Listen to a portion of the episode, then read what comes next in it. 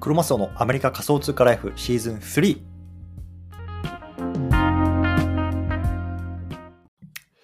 はい。ということで、今日も毎日スペース始めていきたいと思います。よろしくお願いいたします。1月の18日水曜日ですね。はい。じゃあ今日なんですけれども、今日のテーマはですね、もうコールドウォレットをつなぐ必要なし、デリゲートキャッシュについて解説。こんなね、テーマで話していきたいなと思います。で、まあ、最初にね、簡単に自己紹介だけさせてください。僕はね、今アメリカの方に住んでいます。で普段はね、会社員として働いてるんですけれども、まあ、その方はね、まあ、Twitter とか、えっと、ポッドキャストとか、あとはね、最近メルマガなんかもね、こう Web3 とか NFT なんかの情報を発信してますので、もしね、興味がある方はぜひね、フォローしてみてください。はい、ということで、早速本題なんですけれども、今日ね、あのコールドウォレットをつながずに、まあね、自分の持っている NFT の証明ができるっていうね、こうデリゲートキャッシュっていうね、まあ、サービスについて少しね、解説したいなと思います。で、今日上の方ですね、えっと、ツイートを貼ってます。で、この BAYC のね、ドゥーキーダッシュっていうね、ゲームにまつわる今日は話になっているんですけども、そちらね、メルマガの方で詳しい内容を解説してます。なので、そちらのツイートの方を見ていただくと URL がついてます。なので、今日のね、この音声の内容っていうのをこう文字でね、読みたいなとか、実際ね、どんなこう URL なんだろうなとか、そんなね、方、ぜひね、メルマガの方を見ていただくといいかなと思います。で、こちらね、まあ、あの、言っちゃうと別に登録しなくても、ブログみたいな形で読めるので、サイトまで行ってね、あの、登録しますか、登録しませんかみたいなところでね、もう登録しませんみたいなボタンを押せばね、まあ、その文章をそのまま読めるようになっているので、もう毎週ね、もうメール来るの嫌だなとか、まあ、そういう方はね、ぜひね、登録しなくてもね、読めるようになってますのでね、見てみてください。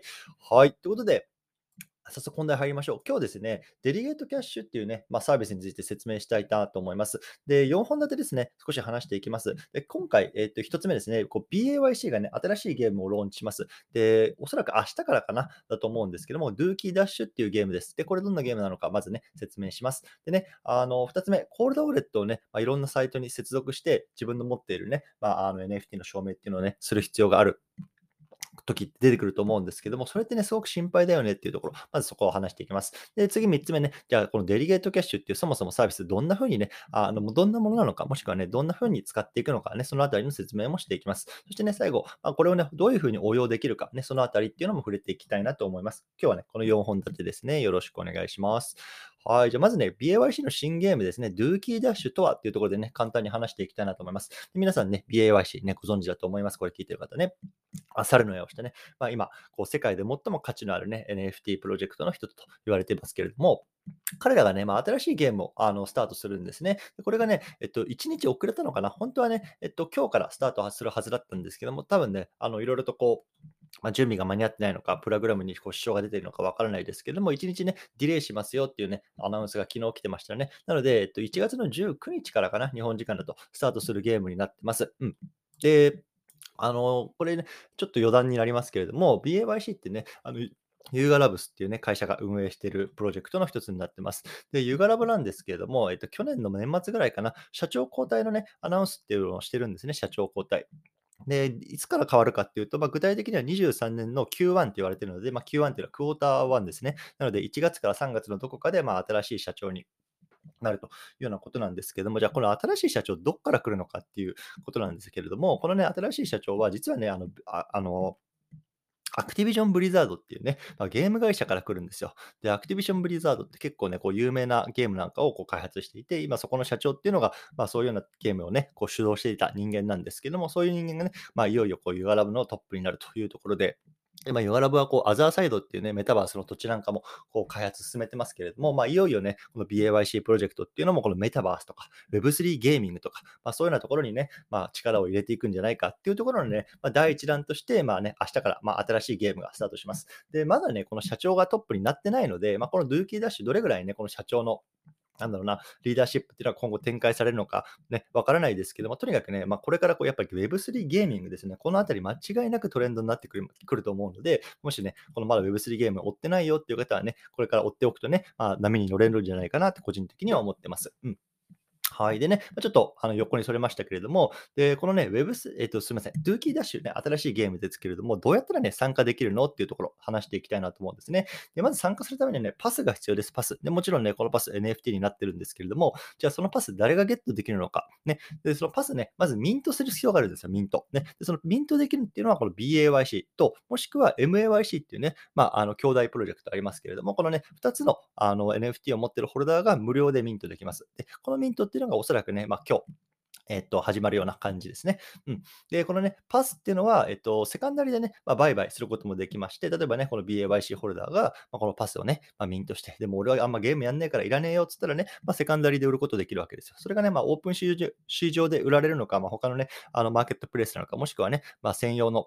マケプレみたいなところで売られるのかちょっとわからないですけども、とにかくね、まあ、セカンダリーでバイ、えっと、売ることができます。なので、もしね、BAYC、 MAYC 持ってないよっていう方でもね、このゲームプレイしたいなっていう方は、このパスをね、セカンダリーで買えば、まあ、このゲームに参加することができます。うん。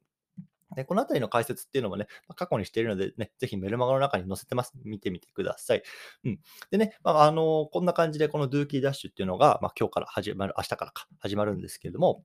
これ聞いてるような方の中にね、いや、パスね、ミントしたいけど、いや、ぶっちゃけ BAYC とか MAYC みたいなね、高価な NFT、コールドウォレットに入ってんだよなと。ね、それ繋いでミントしたくねえなって思った方いるんじゃないでしょうか。実はね、僕もね、MAYC のホルダーなんで、これパスミントしようかなと思ってるんですけれども、いや、さすがにね、いや、ちょっとレッジャーね、直接繋ぐの嫌だな、ね、トレザー直接繋ぐの嫌だなって思ってたんですよ。うん。で、やっぱりさ、そのコールドウォレットって、こう、インターネットから切り離されてね、自分のアセットを保管するっていうところが強みなわけですよね。それをね、やっぱりこうね、まあ、いくらね、BAYC、ユガラボのね、サイトであっても、それをね、こう、つないでミントする。なかなかね、ちょっと怖いな、ね、本当に100%大丈夫かな。そんなね、まあ、心配があったんですよね。そう。で、そんな矢先ですよ。ね、このデリゲートキャッシュっていうね、まあ、サービスを見つけたというかね、まあ、出てきたので、まあ、このあたりをね、今日は紹介したいなと思います。で、最初に断っておくと、このデリゲートキャッシュと、えっと、もう一個ね、ウォーム XYG っていうね、2つの、えっと、サービス、すごく似てるサービスです。で、このサービスをね、まあ、使って今回のね、パスをミントしてもいいですよっていうね、アナウンスっていうのが、こう、BAYC の運営側から出ていたので、僕はこれを知ったんですね。なので、まあ、BAYC のね、運営がこれを使ったらね、いいですよって言ってるんで、さすがにこれね、あの、信用できるんじゃないかって僕は信じてます。でも、これね、ダメだったら、例えばこれがね、例えばラグとか、まあ、そういうのはね、こう詐欺サイトだったら、もう何信じていいかわからないなって正直思ってるぐらいなので、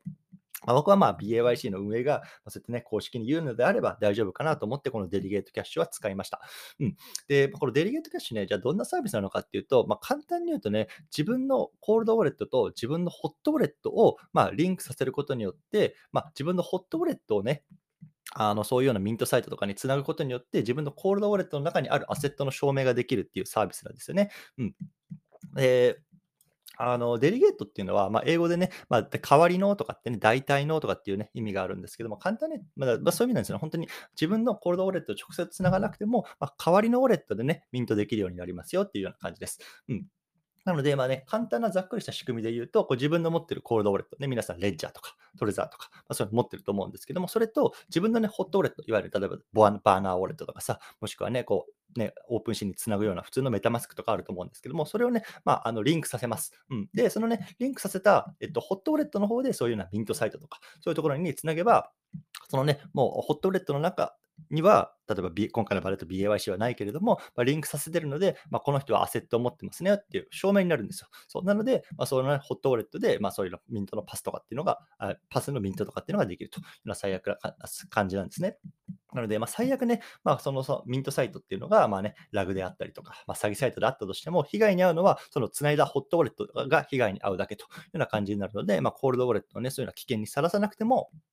まあ、そういうのはね、まあ、サイトにつなぐことができますよっていうようなものになります。うん、で日本だと結構そのウォレット接続君っていうサービス、いろいろあり、ま、あの流行ってると思いますね。あのいくつかね、有名なディ,、えっと、 Discord のサーバーなんかもこうウォレット接続君を使って、ね、自分の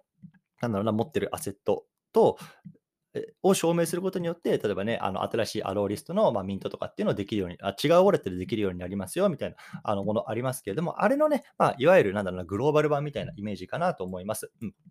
で、使い方の方もね、まあ、ちょっとかメルマガの方に載せてます。で、これね、ちょっと言葉で説明するのなかなかね、まあ、難しいなと思いますので、まあ、使い方の写真、つなぎ方の写真とかっていうのも、このね、あのサイトの方に載せま、メルマガの方に載せてましたので、ま、詳しいところはね、ま、そのあたり見てみてください。うん、もう本当にね、一瞬でできます。もう本当用意するもの2つだけですね。自分のコールドウォレットと、あとはね、自分のホットウォレットのアドレス。もうこの2つっていうのを、あのワンワンなんでワンタッチで、まあ、リンクさせると。で、それに、まあ、証明、証明が必要なので、まあ、少しね、ガス代を払うことになるんですけれども、そのね、ガス代を払えば、まあ、あの無事にリンクが完了して、その持ってるホットウォレットの方でつなぐことができるというような感じですね。うん。あのまこのあたりね、ま僕も今回初めてね、このドゥーキーダッシュのパスをミントするっていうところで、あの、やってみました。うん。なので、ちょっとこれ実際まだね、ミントは、あとパスはミントできてないので、どういう風になるのかっていうのはわからないんですけども、ちょっとね、また僕はこの繋いだホットウォレットの方でね、また今日かな、あの、パスをミントできると思うので、そちらをやってみたいなと思います。うん。で、まあ、今回ね、冒頭でさっき言ったみたいに、まあ、この BAYC の運営側からぜひね、このデリゲートキャッシュ使ってみてくださいみたいなアナウンスがあったので、僕はこれを知ることができたし、あとはこれから使ってみようかなと思うんですけども、実際これね、他の、なんだろうな、ミントサイトとかで使われる、使われる、使うことができることかってちょっとよく分かってないんですね、正直。で例えばさ、あの僕のね、プロフィールのアイコンのピクチャー、あの写真にもしてるね、クローン X ってありますけども、クローン X もね、結構いろんなね、イベントがあって、ね、あの、クローン X がウォレットに入入っているウォレットをつないで、例えばね、まあ、いろんな他の、例えばアパレルの NFT をこうフォージングできますよとか、そんなイベントがいろいろあるんですけれども、もしかしたらね、そういうようなところも直接ね、コールドウォレットを使わなくても、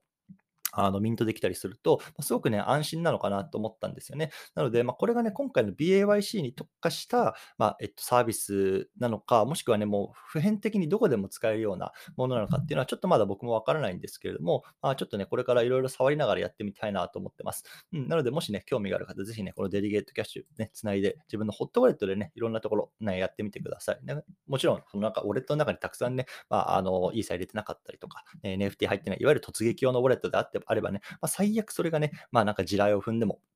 なくなることはないのかなと思います。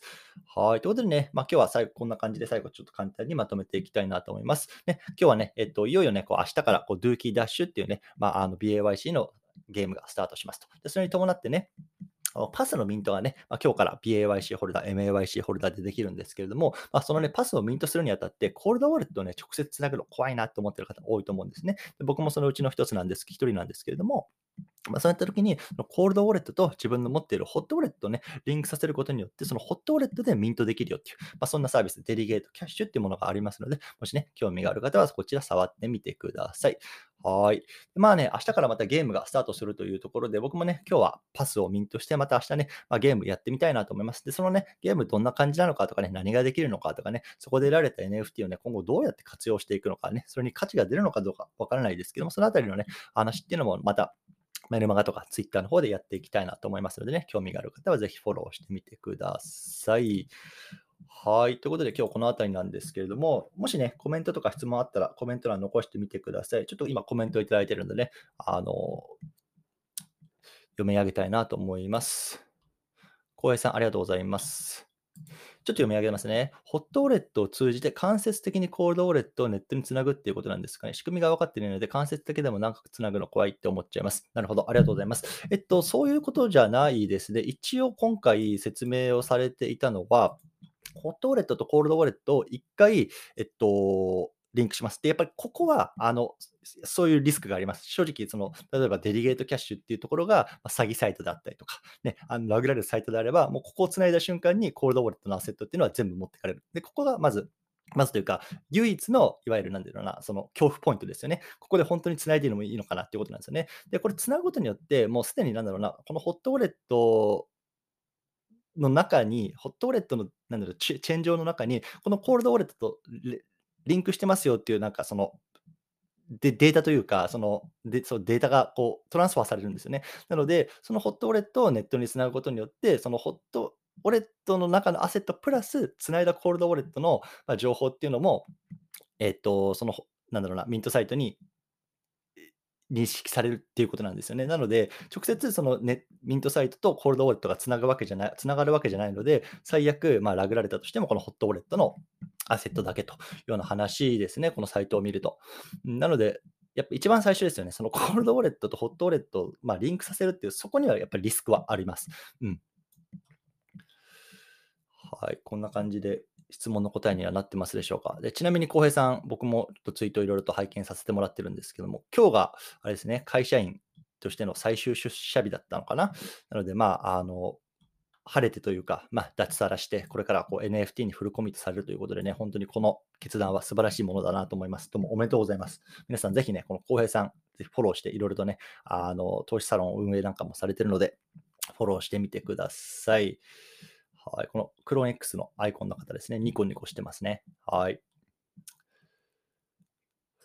他なんかコメントとか質問ありますか？ぜひね、あの手を挙げて、上げて入っていただいても全然大丈夫です。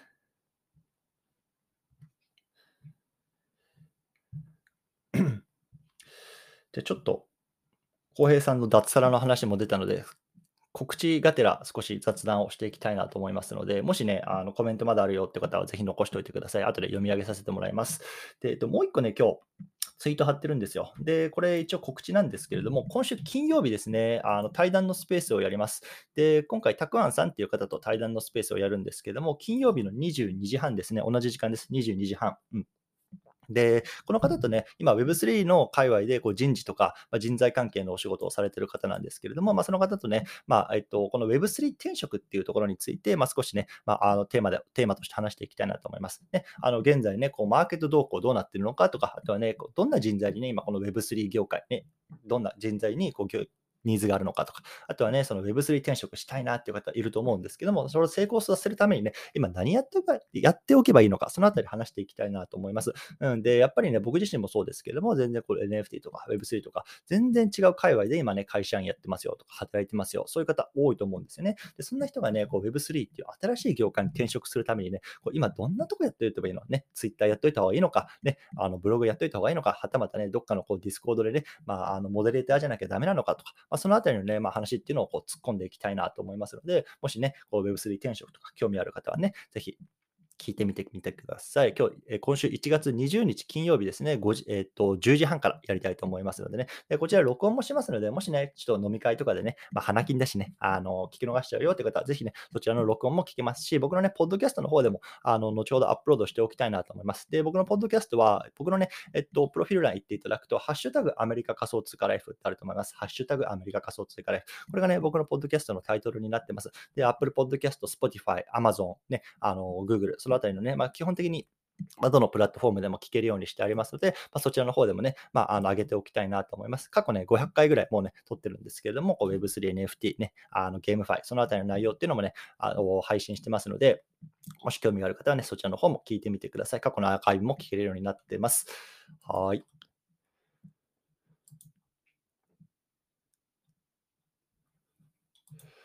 はい。浩平さん、あ返信ありがとうございます。ね、ありがとうございます。フルコミ頑張ります。リスクに関しても説明してくれて助かりました。ということで、はい、どうもありがとうございます。ね、僕も浩平さんもね、このいわゆるクローン X ユーザーというかホルダーなんですけども、やっぱクローン X っていろいろね、なんだろうな、イベントとかもあって、いろんな、いろんなサイトというか、まあ、クローン X、アーティファクトのサイトにね、つないでいろいろと forging っていうね、まあ、イベントとかに出なきゃいけないこととかもあると思うんですよね。で、その時にもしね、この Delegate Cash とかさ、こういうようなホットウォレットをね、つなぐことによって、自分の持ってるアセットっていうのを証明できるサービスなんかでつなぐことできればね、まあ、そういうのはね、あの、クローン X とかのイベントとかでも、まあ、すごく安心してできるかなっていう気はしたので、このあたりね、ぜひね、今後トライしていきたいなとも思ってます。はい。あ、アンディ X さんですね。こんばんは。ちょっとこのあたりまた読ませていただきます。アンディ X さんどうもありがとうございます。素敵な情報ありがとうございます。仕組みとしては、ミントサイト自体がデリゲートキャッシュに対応しているサイトがミントできるという仕組みになりますでしょうか。はい、どうもありがとうございます。えっと、ここがね、えっと、先ほど僕も言った通り、まだわからないとこなんですよね。なので、今回の例で言うと、このね、BAYC のゲームをのパスをミントするサイトがデリゲートキャッシュに対応しているだけなのかもしれないんですよね。でそうなると、僕がさっき言ったみたいな、なんだろうな、このクローン X とかの forging とかで、まあ、あのこの Delegate Cash を使うことができないのかもしれないです。なので、そのあたりっていうのはちょっと僕もまだトライしてないのでわからないんですよね。うん、なので、まあ、ちょっとこれから僕もいろいろとトライしてみたいなと思いますし、もしね、皆さんの方でちょっとね、あのコールドウォレットをつながなければいけないイベントとかに、ね、出るときに、ぜひね、この Delegate Cash を使ってみて、あ、できたよとか、いや、これできなかったなとか、まあ、そのあたりね、また教えていただけると嬉しいなと思います。僕もね、あのアンディさんと同じようなこと気になってます。うん、これね、あのミントサイト自体がこの Delegate Cash に対応してなかったら、そもそもできないサービスなのかもしれない。うん、その辺ちょっとまだ僕も分かってないです、正直。うん、ただ今回の BAYC のゲームに関しては、対応しているというところで、僕はちょっとこれを使ってみたいなと思っています。はい。アンディさん、どうもありがとうございます。もしまた追加で質問あれば、あの返信欄とかコメントください。はい、他いかがでしょうか？結構これ、いろんなサイトでもし使えるのであれば革革命的だなと思うんですよね。でもそんなことあるんかなっていうちょっと疑問も正直あるので、多分一番簡単な証明方法としては、今持ってるコールドウォレットをホットウォレットと Delegate Cash をつなぐじゃないですか。で、そのホットウォレットで例えば、あのウォレット証明とかをしなければいけない Discord のチャにつないでみるんですよね。で、それでもし、あの、アクセス権とかっていうのが付与されるのであれば、多分どのサイトでも使えるのかなと思います。もしそれでされないのであれば、多分あのそういうようなところがえっと、デリゲートキャッシュを許可しているところでしか使えないっていうアンディさんの,、まあ、あのご指摘通りなのかなっていう気がしますので、それが多分今、現時点では一番簡単にあの、なんだろうな、このデリゲートキャッシュがどこでも使えるのか使えないのかを証明する、あの、いいやり方なのかなと思います。僕はちょっと、あの、めんどくさくてやってないので、どなたかやっていただけると非常に助かります。はい、いかがでしょうか、他。大丈夫そうですかね？じゃまたもし何かあれば、あの、コメント欄とか、あの、いただければ個別に回答させていただきたいなと思いますので、よろしくお願いします。はい。ということでね、最後簡単に告知だけさせてください。えっと、僕、毎日ね、こう、日本時間の10時半からこういうようなスペースをやってます。で、そこではね、この海外の NFT とか Web3 とかのトレンドっていうのを、まあ、こうやって皆さんに、まあ、あの、音声を通じてね、配信してます。で、最近だとね、ちょっと一つ、あの、新しい、なんだろうな、決断をしまして、この10月ぐらいからね、僕は毎日ね、連続ツイートっていう形で海外のトレンドなんかを発信していたんですよね。で、ほんと3ヶ月ぐらいずっと毎日毎日毎日、あの、連続ツイートでこうトレンド発信していたんですけれども、まあ、これをね、今週からやめることにしました。で、今何をやってるかっていうと、まあ、あの、AI での動画作りですね。このあたりっていうのに少し注力しようかなと思って、本当動画スキル全くないので、そのあたりっていうのをやろうと思ってます。で、まあ、あの、一方でこの配信活動っていうのは別にやめるつもりなくて、毎日のスペースっていうのはやっていきます。で、この連続ツイートとかの発信っていうのは、まあ、2日に1回かな、に、あの、ちょっと頻度を減らして、そのね、空いた時間でちょっと動画のスキル編集、えっと、編集スキルっていうところの習得に当てようと思ってます。うん。で、かつね、連続ツイートっていうか、発信活動も、えっと、連続ツイートでやるのと、あとはメルマガ、今回はメルマガでしたけれども、配信するのと、ちょっとね、あの、各、なんだ、えっと、費用を、なんだ、交代でやっていきたいなと思うんですね。そうなので、メルマガ配信、連続ツイート配信、メルマガ配信、連続ツイート配信みたいな形で、ちょっとね、まあ、いろんなこう、なんだろうな、メディアっていうところをこう自分なりにあの使っていきたいなと、今年は思っているので、あの連続ツイートの頻度ね、多分これからめちゃめちゃ減ると思うんですね。多分 1, 1週間に2、3本かなぐらいしかあの送れないと思うんですけども、あの一方でこうメルマガの方でもね、配信してますので、もしね、あの連続ツイートなくなったな、ね、あの海外トレンド聞きたいなっていう方は、ぜひメルマガの方も登録してみてください。僕のね、えっと、プロフィール欄のところに URL 貼ってありますのでね、そちら登録していただけるとね、多分こちらも、うんと毎週2、3本かな、あのメルマガを取る、ね、届くようにしておきたいな、これからね、執筆活動頑張っていきたいなと思っています。はい、ということで今日この辺りにしたいなと思いますね。また明日も10時半同じ時間にお会いしましょう。どうもありがとうございました。